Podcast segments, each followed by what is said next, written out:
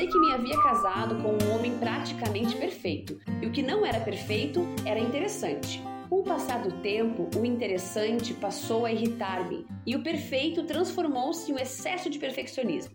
Cheguei à conclusão de que o que mais me irritava nele tinha de ser mudado, então tudo ficaria bem.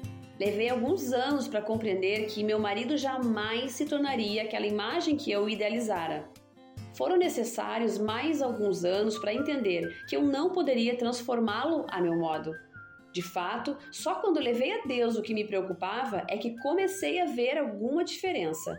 As coisas também não aconteceram da maneira como pensei que seriam. Foi em mim que Deus trabalhou primeiro.